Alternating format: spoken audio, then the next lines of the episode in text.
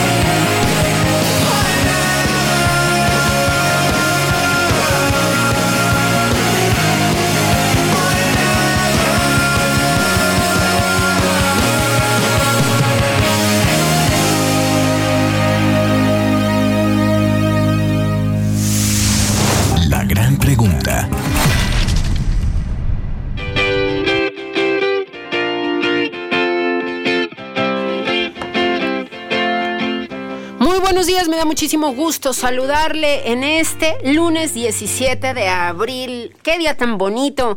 Y en este inicio de semana, bueno, este eje musical nos viene muy bien, con mucha, mucha energía. The Killers con nosotros.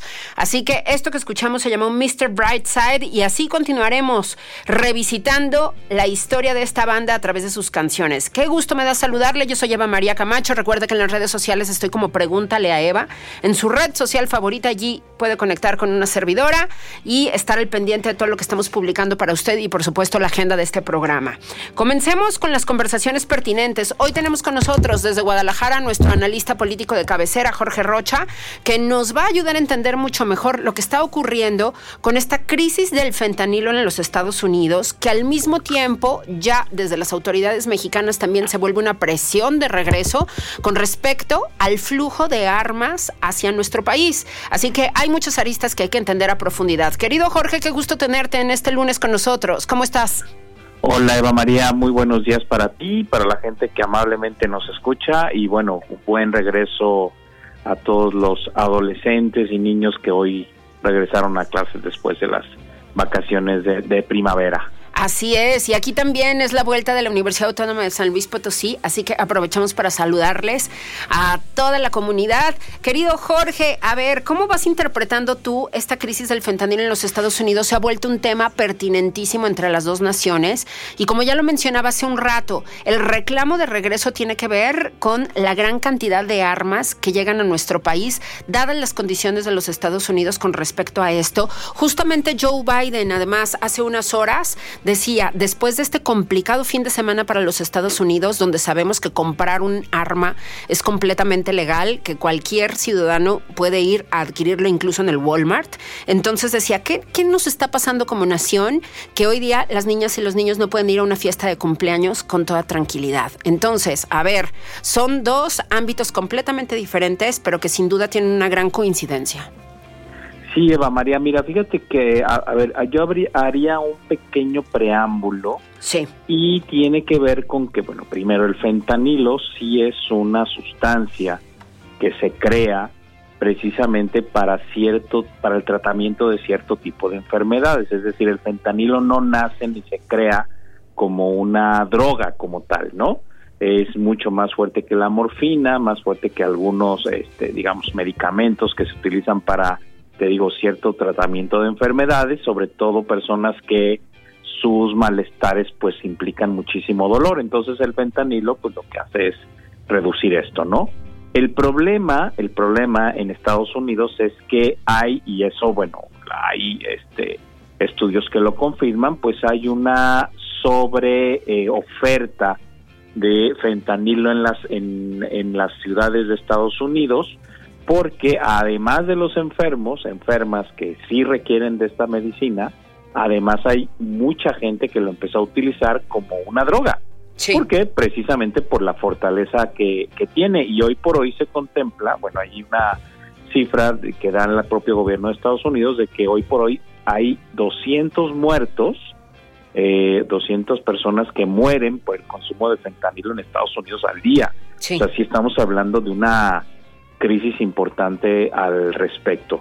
Por supuesto que además del fentanilo que circula, vamos a decirlo así, por vías legales, pues hay un otro montón de fentanilo que parece que buena parte de esta producción está en empresas chinas. Sí. Este llega a México y es trasladado a los Estados Unidos por la amplia demanda que este tipo de este de, de medicinas tienen y que además bueno el reclamo fuerte de Estados Unidos que la semana pasada tú recordarás pues fue que el cártel de Sinaloa los bueno los llamados chapitos como así ya ahora se les conoce pues eran los principales eh, los que llevaban digamos la, la mayor cantidad de fentanilo a los a los Estados Unidos. Y ahí había un reclamo de Estados del gobierno de allá hacia el nuestro pues de digamos de detener a los otros chapitos que no están eh, todavía detenidos.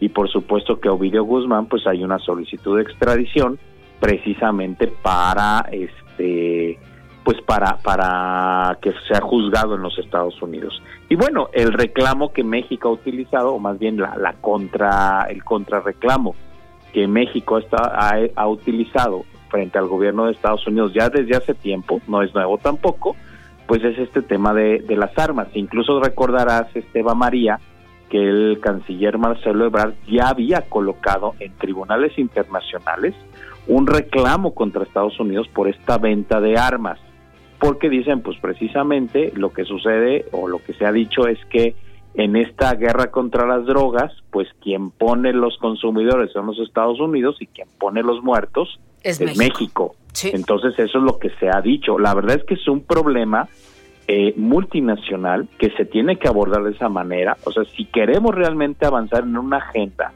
de control, de legalización, de contención de violencia, de tratamientos adecuados sobre estas drogas y otras más, tendría que haber un gran consenso entre los gobiernos, en este caso de Estados Unidos, de México, de China, algunos centroamericanos, por supuesto de Colombia, pero mientras no existan realmente, y bueno, espacios de diálogo para generar eh, estrategias holísticas, es decir, que contemples varios aspectos como el consumo, la producción, el traslado de la droga, obviamente la ruta del dinero y además se genera una política pública amplia e internacional, creo que no vamos a avanzar. ¿eh? Lo que vamos a tener son estos como zafarranchos políticos, ¿no?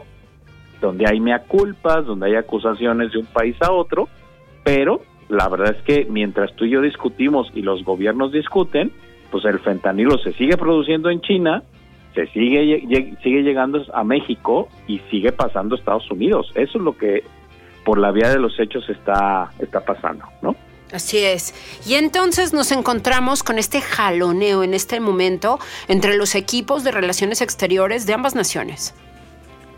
Sí, porque mira, a ver, lo que quieren hacer estos estos eh, estas dependencias de relaciones exteriores en los dos países es tratar de, de generar el menor costo político a su propio país Sí. y tratar de trasladar el mayor costo político al otro. Eso me parece que es lo que está de, de fondo. Ahora, sí creo, y esa es una valoración muy personal, eh, Eva María, creo que el gobierno de Estados Unidos está pagando más costo político en este tema que el de México, ¿eh? Sí. Porque aquí a mucha gente el tema del fentanilo lo tiene sin cuidado, ¿eh?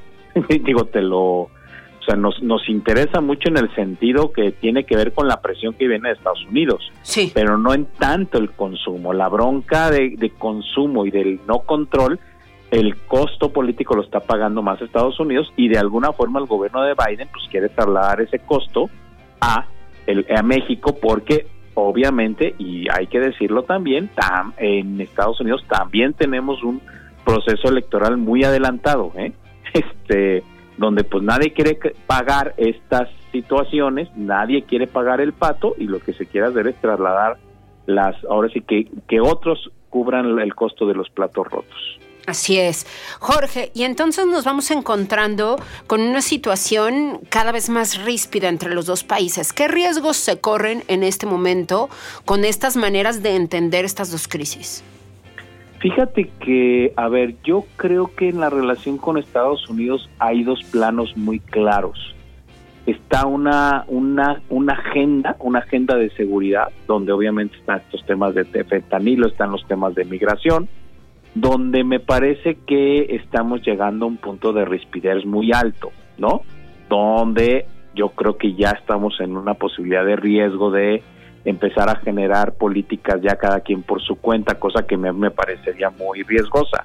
Pero la otra agenda es la agenda económica, ahí yo no veo problemas, ¿eh? ahí la cosa fluye, ahí va, las cosas caminan, este, ahí, digamos, por supuesto que hay controversias sobre ciertos aspectos, sobre todo energéticos, pero ahí yo no veo problemas.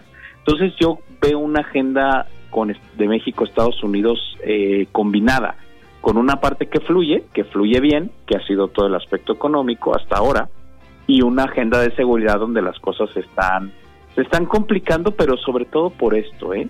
Porque no se quieren pagar los platos rotos y yo creo que hay conciencia clara de que mientras no se haga una política internacional no vamos a avanzar. Pero, pues te digo, cada quien quiere que el otro sea el culpable de la crisis, ¿no? Claro. Jorge, déjame hacerte una pregunta en paralelo a este tema que nos has expuesto esta mañana. La semana pasada, justamente uno de los diarios, pues con más credibilidad en materia económica que se produce en la Ciudad de México, encabezado por Luis Miguel González Márquez, daba a conocer, pues, cómo es que en esta encuesta de encuestas, Claudia Sheinbaum le saca por lo menos 13 a 14 puntos a Marcelo Ebrard en la búsqueda de quien sea el candidato o la candidata de Morena Morena a la presidencia de la República de México. Y hoy día se da a conocer también que Marcelo Ebrard, pues parece ser que faltan tan solo unas horas para que renuncie a la Secretaría de Relaciones Exteriores y se convierta, bueno, pues ya en precandidato de manera formal, ¿no? Absoluta, que se va a dedicar a hacer campaña. ¿Crees que Marcelo Ebrard podría, podría ir por algún otro partido, por ejemplo, Movimiento Ciudadano? A ver, mira, yo creo que Marcelo tiene claro, a ver, Marcelo yo creo este, que va a jalar la cuerda lo más que se pueda, ¿eh? Sí. O sea, lo más que se pueda, eso que significa presionar lo más posible a Morena, al presidente de la República, para que él sea el designado, porque además él habla de que hay un pacto, un pacto que de hecho ya sucedió, ya sucedió en otros momentos, eh, digamos, esta sería la, la tercera pa- parte del pacto, donde normalmente lo que se ha dicho es eh, Andrés Manuel va primero y Ebrard después. Así sucedió en la jefatura de la Ciudad de México, así sucedió con la candidatura presidencial de 2012, si recuerdas, este y obviamente sucedió con la del 18 y ahora Marcelo Ebrard apela a que existe este acuerdo entre él y el presidente y por lo tanto él podría ser el, el candidato. Eh, no veo a Marcelo en otros partidos porque creo que no le alcanza. Eh, hoy por hoy, digamos, la preferencia, la marca Partido Morena, junto con el presidente, pues sigue siendo, al menos hasta ahora, imbatible en términos de encuestas para la presidencia del 24. ¿eh? O sea, no hay ninguna encuesta que, no di- que diga lo contrario. Entonces, me parece que lo que va a hacer Marcelo de aquí a, creo que es julio, por donde parece que apunta que va a ser aquella famosa super encuesta donde van a decidir al, a la candidata o al candidato, pues lo que está haciendo Marcelo es echar toda la carne al asador, ¿eh? O sea, estamos hablando de el resto de lo que queda de abril, lo que es mayo y junio. O sea, Ebrard sabe que este es el momento político preciso y yo creo que lo que quiere hacer es echar toda la carne al asador para presionar lo más posible al presidente y a Morena para que él sea el candidato, ¿eh? Pero no, francamente, te digo, en términos de réditos políticos, no lo veo en otro partido político, por lo menos hasta ahora, porque, te vuelvo a repetir, no le alcanza ni en Movimiento Ciudadano ni el, con la alianza ¿eh? de PAN, PRI, PRD. Bien, pues estaremos al pendiente de lo que ocurre en este sentido y te agradecemos enormemente, Jorge, que hayas estado con nosotros el día de hoy, abriendo la semana en este regreso a clases para todo el país. Querido Jorge, en las redes, ¿cómo te encontramos? Claro que sí, Eva María. Me pueden encontrar como eh, arroba Jorge Rocha Q en Twitter y Jorge Rocha Quintero en Facebook. Y pues siempre sabes que es un placer estar en tus micrófonos. Muchísimas gracias, Jorge. Un abrazo enorme hasta Guadalajara. Seguimos en contacto y te deseamos una gran semana. Igualmente para ustedes. Muchísimas gracias, nuestro analista político de cabecera, Jorge Rocha, abriendo este lunes. Nosotros vamos a más música de The Killers antes de las siguientes conversaciones en este programa. Esto se llama Somebody Told Me. Qué fuerza la de los Killers. Además, acaban de pasar por México. Estuvieron sensacionales en sus conciertos en este país, en festivales, eh, por separado en Guadalajara también. Allá estuvo Fátima y Piña. Se lanzó a Guadalajara a verlos, ¿eh? Y dijo que, bueno, que de lo mejor, sin duda. Si nos está escuchando Fátima, le mandamos un beso y un abrazo también. Vamos a escuchar esto que se llama Somebody Told Me, como yo ya les decía, y regresamos con mucho más. Esto es Quien Busca Encuentra por el 99.3 más FM, la música de tu vida.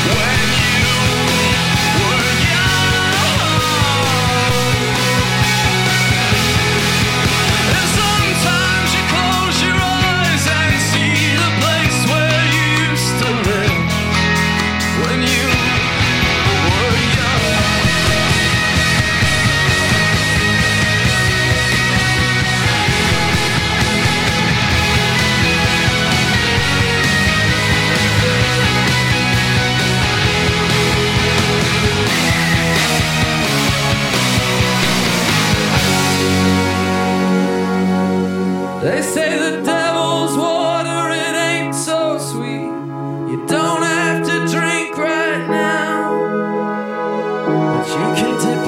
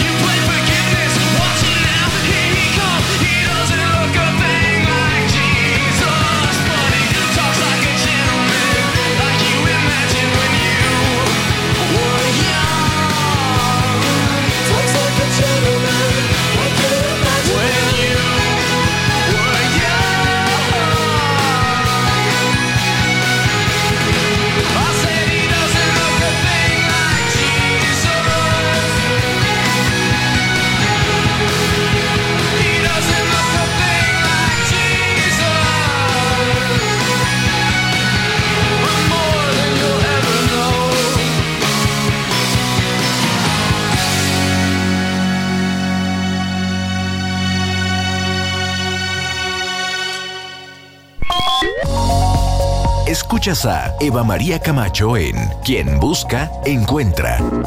Regresamos. Bien, bien, te dejo en la línea, ¿vale? Ya casi entramos. Gracias. Estamos de regreso en Quien Busca Encuentra. Muchísimas gracias por estar con nosotros, los Killers, en este eje musical del día de hoy que le estamos ofreciendo en este lunes. Lunes de regreso a clases. 42 millones de niñas, niños, adolescentes y jóvenes han regresado a clases el día de hoy. Les deseamos todo el éxito.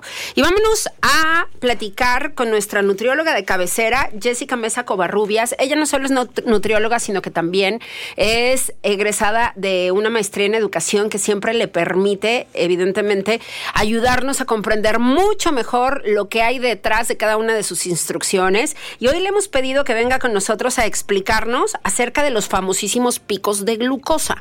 ¿Qué son? ¿Cómo se construyen? ¿Cómo se evitan? Porque lo que entendemos hasta ahora es que tienen influencia en el control de peso o incluso tienen ahora sí que mucho poder sobre quienes están buscando perder peso. Entonces, querida Jess, primero te saludamos. ¿Cómo estás? Bienvenidísima. Hola Eva, muchas, muchas gracias por invitarme y un gusto saludarte. Muchas gracias por estar acá. A ver, platiquemos acerca de estos famosos picos de glucosa. Yo me acuerdo alguna vez haber visto alguna película donde veíamos que un niño se moría de hambre en clases y decide sacar unos dulces y comérselos. Pero entonces le va peor porque consume este azúcar y luego después le, da un bajón terrible. Entonces, explícanos un poco qué tanto de eso es cierto, qué tanto de eso es mentira y qué tanto influyen precisamente en las personas que estamos buscando perder peso o mantener nuestro peso.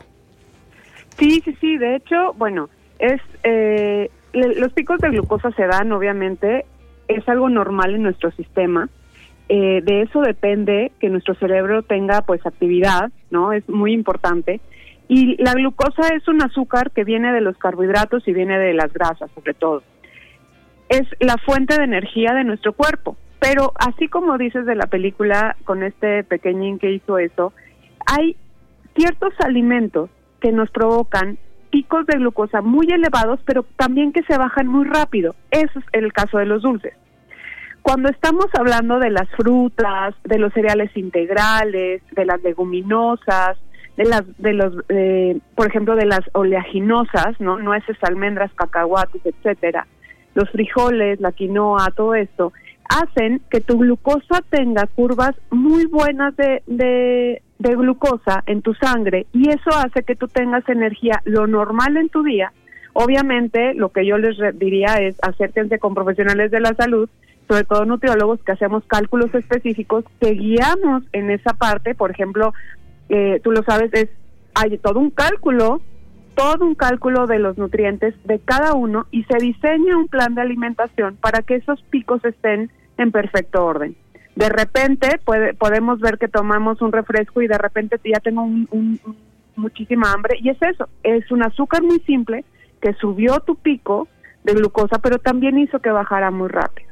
Eso va a provocar hambre y un descontrol completo de tus glucosas. A la larga esto puede provocar diabetes, puede provocar resistencia a la insulina y es pues además de, de ser proinflamatorio eh, por el estrés oxidativo en nuestra sangre, y eso provoca eh, efectos cardiovasculares también.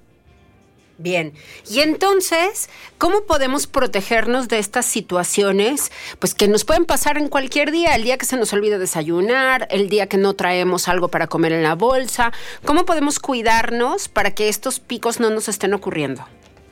Mira, lo ideal, y los pongo como un ejemplo, por ejemplo, una tostada con crema, Sí. no. Una tostada con puro tomate, no. O sea, tiene que haber todos los grupos de alimentos, ¿sabes? O sea, yo prefiero que me digas, me comí una torta sin migajón, con jamón, con queso, con jitomate, con lechuga, lo más que se pueda, ¿sabes? Esa típica torta de las tienditas, Sí. ¿sí? De las tienditas de la esquina y que es va a ser mucho mejor, ¿sí? A que te tome, a que te comas, por ejemplo, ese chocolate después de un ayuno muy prolongado, ¿sí? Eh, esa, esa cuestión con las nueces, almendras, cacahuates, que sí quiero, la verdad, hacer referencia a que es, es muy bueno comerlos, en muy pocas cantidades si quieres, no son grandes cantidades, tu mano te puede ayudar a tener porciones adecuadas en tu día a día. Y esas cinco almendras pueden hacer la diferencia de esos picos de glucosa y mantener una saciedad correcta. Porque también ese es el otro, Eva, es muy importante saber que los picos de glucosa causan ansiedad y causan mucha hambre. Ajá. Y en personas, estoy hablando en personas sin ningún diagnóstico clínico. Sí. Si ya la persona está en una resistencia a la insulina o ya las personas están en una diabetes, obviamente hasta pueden provocar que lastimen tejidos, que lastimen sus ojos, ¿no? El glaucoma, este, riñones, ¿sí? Porque hay picos que el cuerpo no puede solucionar y hay que ayudarlo con la alimentación balanceada. Sí. Eso es importante, sin duda. Entonces, lo que hay que buscar es que tengamos los diferentes tipos de alimentos en un solo momento para que pueda equilibrar este, eh, perdón, ocurrir este equilibrio. Fíjate que es desayuno, comida y cena, Ajá. el plato del bien comer, que bueno, no vienen las porciones como tal de cuánto deberíamos de consumir, pero les, les, les digo siempre que es con palma de la mano, las dos manos juntas de verdura, porque es la fibra que te va a dar saciedad, Sí. que te va a dar vitaminas, minerales, pero que va a hacer este juego con la glucosa de no, de, de, de no hacer picos, ¿me explicó? Entonces, el, las frutas, por ejemplo, el kiwi, la manzana, este, el durazno, casi todas las frutas realmente las podemos consumir, pero en una porción más adecuada, como de una mano cerrada, que es una taza de cada quien en según su tamaño o talla que tenga. Sí. Entonces, eso va a hacer que tenga, si, si tú cubres desayuno, comida y cena, eh, ese balance de frutas, verduras, alimentos de origen animal y cereales integrales sobre todo. Digo, hoy es mucho más común encontrar arroz integral, encontrar pan, pan integral como tal, de todo lo que sea más integral, que tenga más fibra y eso va a ayudar mucho a que todos esos, esos picos no se den tan drásticos y tengan curvas en tu cuerpo perfecto. Bien, entonces tenemos que estar buscando también combinar los alimentos y en este sentido, ¿qué hacemos si tenemos nada más una manzana? ¿Bien por la manzana o hay que complementarla con algo más? Si es tu manzana está perfecto. O sea, realmente la manzana, en un, hay manzanas enormes, realmente la manzana es la que cabe más o menos en tu mano, esa es la porción, y la manzana hace un pico de, gluce- de, de- glucosa en tu cuerpo perfecto. Sí, es, es la magia de esta parte de- que nos proporciona la tierra, de que las, las frutas tienen ese, esos picos, pero no es lo mismo. Yo a veces, sí les digo, de algo a nada, siempre salgo porque nos metemos a esta parte donde hay ayunos y el ayuno hay que evitarlo, obviamente, eh, sobre todo los prolongados, muy drástica, porque ahí es cuando baja mucho la glucosa y ya llega un punto donde, a ver, el hígado necesita glucosa, el músculo necesita glucosa y obviamente tu cerebro necesita glucosa. Cuando hay deportistas que no, me, no, no comen a ciertas horas, por ejemplo, baja y pueden tener hasta accidentes. Entonces, realmente es muy importante que la manzana que hoy tienes, que va a cortar tu ayuno, sepas que está perfecto. Pero si fueran, por ejemplo, eh, un caramelo, pues a la hora y media te va a dar hambre, o antes de la hora y media, porque es un pico que no debió de haber sido. Ajá. Y ahí es donde empieza a crear ansiedad del cuerpo. Ajá. Porque te va a pedir a horas que no debía. Bien, justamente con respecto a eso, ¿qué hacer para combatir la ansiedad por comer? ¿Cómo podemos equilibrarlo también a través de los alimentos, Jessica Mesa? Lo ideal es que durante tu primer parte del día, de que tú despiertes a las 3, 4 de la tarde, ya hayas tomado o ingerido por lo menos litro y medio de agua. Sí. Esto va a ayudar que la verdura que estás ah, tratando de agregar, que como mexicanos sabemos que el jitomate, la cebolla, este, la espinaca es como más común comerla durante un desayuno, ¿no? Este, como un piquito de gallo, algunos champiñones, ¿no? Toda la verdura que se pueda ir agregando durante el principio del día, Sí. eso nos va a ayudar mucho junto con el agua a crear una saciedad absoluta a nivel estomacal, intestinal, mientras haya ese vaciamiento gástrico. Entonces, eso va a quitar totalmente ansiedad, ¿sí? Y va, va a dejar que tú realmente pienses bien qué carbohidratos vas a estar consumiendo, ¿no? Como por ejemplo las frutas. Las frutas también tienen su propia fibra y los carbohidratos que vas a escoger, pues que sean integrales. Obviamente no recomiendo el integral eh, si hay eh, colitis o si estás en un proceso eh, eh, agudo de hemorroides o si me explico, o sea, hay cosas que detienen el que podamos estar comiendo tantas cosas integrales, pero al final es que muy, muy bueno es comer frutas y verduras y tomar el agua necesaria para crear esa, esa saciedad. Bien, importante sin duda poder equilibrarnos a través de todas estas posibilidades. Y por último, yo quisiera preguntarte, eh, ¿cómo hacemos con nuestras hijas y nuestros hijos? De repente traemos al niño o a la niña en el coche que se muere de hambre y resolvemos con lo que traemos en la bolsa, pero ¿cómo poder generar también esta cultura de que, bueno, pues de que ellos puedan entender a profundidad las consecuencias de lo que se están comiendo y cómo poder ponerle el ejemplo a las mamás? Bueno, es importante, yo siempre le- les recalco mucho en las pláticas que les doy en Kinder y eso, cuando tú vas como mamá o como papá por tus hijos al colegio, ya llevan un proceso de una glucosa muy abajo, ellos ya se mueren de hambre. Sí. Porque si vemos un poquito los horarios de las escuelas, cuando desayunan 7, 8 de la mañana, a las eh, a las 11 de la mañana que es su, su recreo, donde comen un lunch que espero sea lo más nutritivo, y si no fue tan nutritivo, como de verdad empieza el pico más más abajo y nos podemos dar cuenta hasta cómo se están durmiendo, cómo sienten esa ansiedad y es porque ya tienen hambre. La verdad es llevar un poquito de nueces, cacahuates, almendras, un yogurt, por ejemplo, y hay yogurts hasta pequeños, ¿no? Eh, o por ejemplo alguna manzana, alguna fruta. Y eso es un ejemplo muy bueno. Tú como mamá sabes que en ese momento ya te toca comer algo seguramente porque es la hora donde tenemos nuestra comida, normalmente los mexicanos. Entonces, ahí es donde tenemos que recalcar que es mejor que el niño llegue sin tanta hambre porque él ya está pensando en llegar a comer. Y a veces ya no es ni qué hay, ni siquiera ellos se dan cuenta. Entonces, tú lo estás viendo. Darle tres cacahuates, dos nueces, darle un poquito de yogur, ofrecerle una fruta, unas uvas, ¿sí? Y en lo que llegan a comer, y entonces, ¿sabes? Es como un comer más tranquilo y podemos estar, y ellos te están poniendo atención, y les puedes explicar en ese momento, porque ya tienen glucosa otra vez en su cerebro, el por qué y cuánto. Todo va en base a sus manos, a sus manitas, ¿sí? Y este, y bueno, eso ayuda mucho también que tomen agua. Sí, claro. Entonces, lo que podemos hacer, ¿qué nos recomendarías? ¿Llevar agua ahora en el regreso a clases cuando los recojamos? ¿Llevar agua? ¿Llevar alguna manzana? ¿Qué les podemos llevar para que se vayan entreteniendo un poquito en el camino? Exacto. Frutas, oleaginosas, este, verduras, hay zanahorias pequeñas, hay, por ejemplo, eh, la jícama, el pepino. De repente es que les gusta, no sé, tipos de chilito, que bueno, si no es una exageración, pues se pueden utilizar. Eh, yo siempre traigo como algo en la bolsa de, de cacahuatitos, nueces, almendras, eh, y, y les ofrezco, ¿no? Pero son pequeñas, son muy pequeñas porciones, realmente lo mínimo, para que realmente vuelva a tener su glucosa eh, cerebral y eso pueda provocar que hasta tengas mucho mejor comunicación con ellos en esos momentos. Una manzana, 11 uvas, eh, por ejemplo, un durazno, un- un- eh, la, la sandía, la piña, algo que llevamos como en un topercito, que ellos lo puedan ir comiendo, eso ayuda muchísimo. Buenísimo, pues así tendremos que prepararnos porque ya regresaron a las aulas y sin duda siempre salen muriéndose de hambre, ¿no? La mía Sí, apenas sube al sí. coche, "Ma, estoy muriendo de hambre, mamá. Sí, Entonces- claro, porque ya de verdad no pueden. Es Sí. algo normal. Esos, esos, esos son los picos de glucosa. Ahí es un niño lo dice perfecto. Su cuerpo lo manda y nos lo informan, pero perfecto.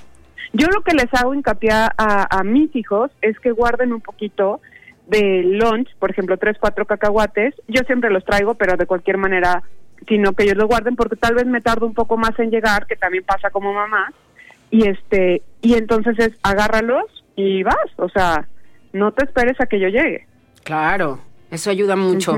Querida Jessica Mesa Covarrubias, ¿dónde te encontramos en las redes? Que vayan contigo. Yo estoy muy feliz de ser tu paciente, la mera verdad. Cada vez aprendo más y sobre todo me encanta porque me explicas el porqué de las cosas y entonces ya me hace sentido y hago los cambios pertinentes. Porque a mí si no me explican como por qué y para qué, la verdad es que soy Sí. un hueso mucho más duro de roer. Así que gracias por tanto. Entonces, en las redes, ¿dónde y dónde te, te contactan justamente quienes quieran ponerse en tus manos? Claro, claro que sí, muchas gracias. Bueno, estoy en Facebook y en Instagram como Jessica, bueno, si, si me buscan como Jessica Mesa, nutrióloga, les va a aparecer. Y también eh, estoy, bueno, eh, mi teléfono de consultorio es 44 cua- eh, 45 05 11 22. Está fácil. Perfecto. Muchísimas gracias. Te mandamos un abrazo enorme. Gracias por tanto. Sigamos en contacto si tú nos lo permites. Claro. Gracias. Muchas gracias Que a ti. Gran bien. semana. Jessica Mesa. Covarrubias es nuestra nutrióloga de cabecera y de verdad que sensacional, ¿eh? Yo estoy feliz, ahí la llevo, ahí la llevo. Vamos a Human, The Killers, sí, pues porque todos somos humanos, ¿no? Y sensibles y, y luego a uno se nos antojan cosas, pero más vale, más vale entender justamente por qué ocurren este tipo de antojos y poderlos librar a tiempo. Aquí les dejamos a The Killers, ahorita regresamos, esto es quien busca encuentra. platform of surrender. I was brought, but I was kind. And sometimes I get nervous when I see an open door. Close your eyes,